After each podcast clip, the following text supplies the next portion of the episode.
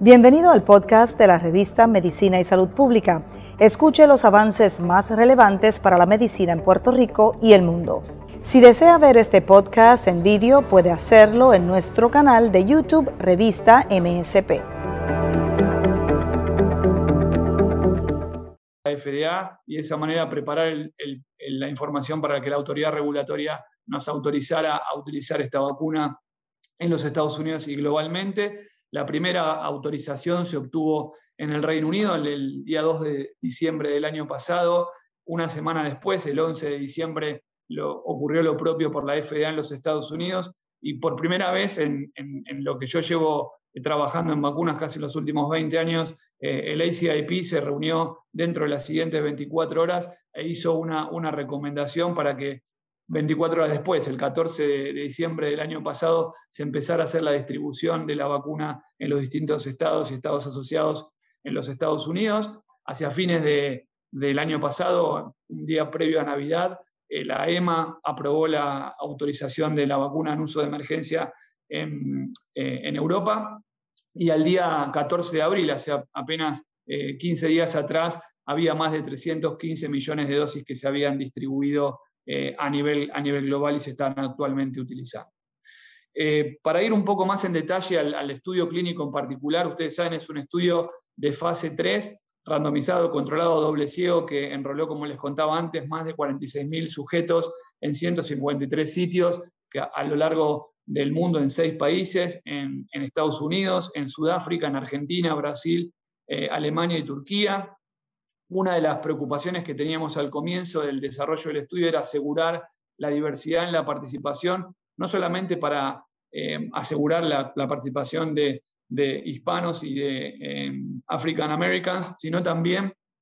para poder mostrar que las personas que habían sido desproporcionalmente afectadas por la enfermedad estuvieran representadas en el estudio clínico y los resultados que obtuviéramos en el estudio clínico fueran aplicables a la población que había sido afectada. Y ustedes ven en el centro de la diapositiva que 42% del total de los sujetos provenían de algunos de estos eh, grupos eh, desproporcionalmente afectados y en los Estados Unidos 30% de los sujetos provenían de, de alguno de estos subgrupos. Y en relación a la, a la representación de la edad, como ustedes eh, pueden ver en la parte derecha de la diapositiva, enrolamos sujetos desde los 12 a, los 102 años, es el, adulto más, más añoso que tenemos en el estudio clínico, y el, casi el 30% de los sujetos eh, son mayores de 55 años de edad, razón por la cual es una, un reaseguro que la información que se obtuvo de este estudio clínico reflejaba lo que había sucedido socialmente con la afectación de la enfermedad eh, COVID-19.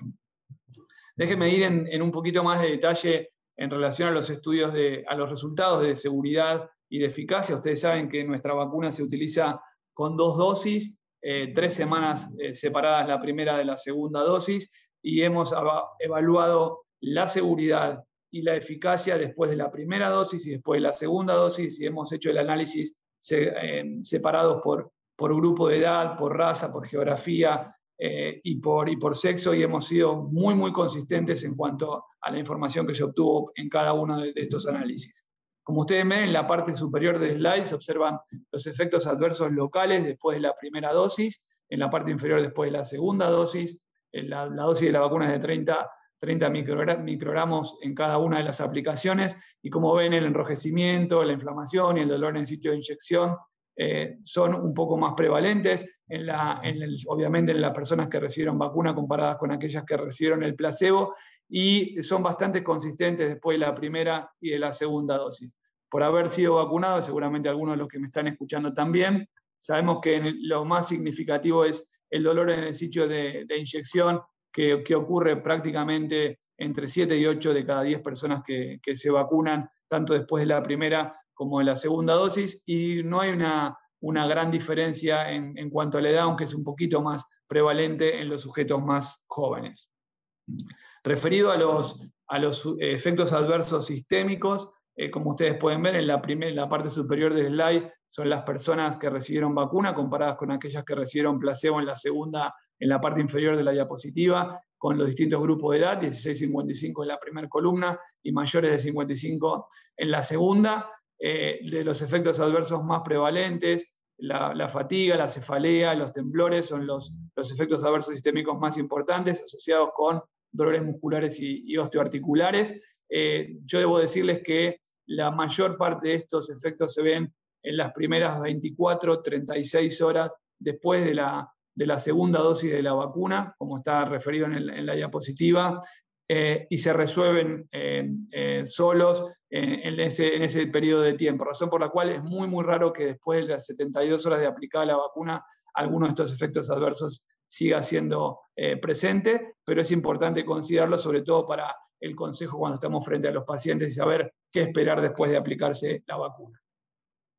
Y en relación a, los datos de eficacia, y estos es los datos de eficacia originales que se sometieron a la FDA para obtener la, autorización para uso de emergencia, todos ustedes saben que después de, las, de las, la primera semana de haber aplicado la segunda dosis, la eficacia de la vacuna para prevenir la enfermedad COVID sintomática, habiendo o no sido expuestos a COVID en la, en, previo a participar en el estudio, se vio un 95% de eficacia. Eh, en la parte izquierda de la diapositiva ustedes observan la, la, curva de Kaplan-Meier, donde eh, en mi opinión es una,